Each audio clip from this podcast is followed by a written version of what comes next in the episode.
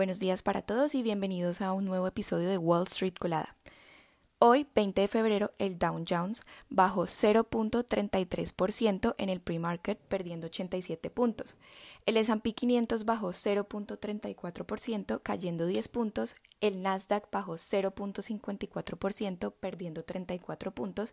Y el petróleo bajó 0.45% hasta los 78,43 dólares por barril. En las noticias económicas y financieras tenemos que Walmart, el gigante minorista, presenta sus ganancias del cuarto trimestre este martes, siendo un indicador clave del gasto del consumidor en Estados Unidos. Aunque la presión de la inflación y las tasas de interés altas afectan el gasto, Walmart ha demostrado crecimiento en ganancias en los últimos trimestres. También se esperan los resultados de Home Depot, quien aunque redujo sus perspectivas de ventas por precaución ante la inflación, indica que las operaciones post pandemia se están normalizando. Por otro lado, tenemos que Capital One y Discover Financial, dos prestamistas de consumo, han hecho un acuerdo de acciones por un valor de 35.300 millones de dólares para crear el sexto banco más grande de Estados Unidos y un importante competidor en tarjetas de crédito.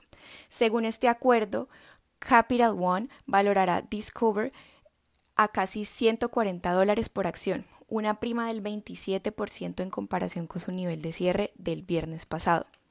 Por último, tenemos que los precios del petróleo se mantuvieron débiles en las primeras operaciones europeas de este martes. Esto se debe a que los mercados están preocupados por la baja demanda y a posibles problemas en el suministro por el empeoramiento de las condiciones geopolíticas en Rusia y Medio Oriente. Estas son las noticias que tenemos para hoy antes de que abra el mercado.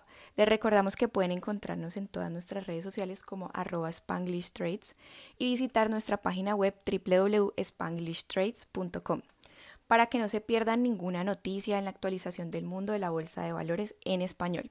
Gracias por acompañarnos y escucharnos. Los esperamos en el próximo episodio de Wall Street Colada.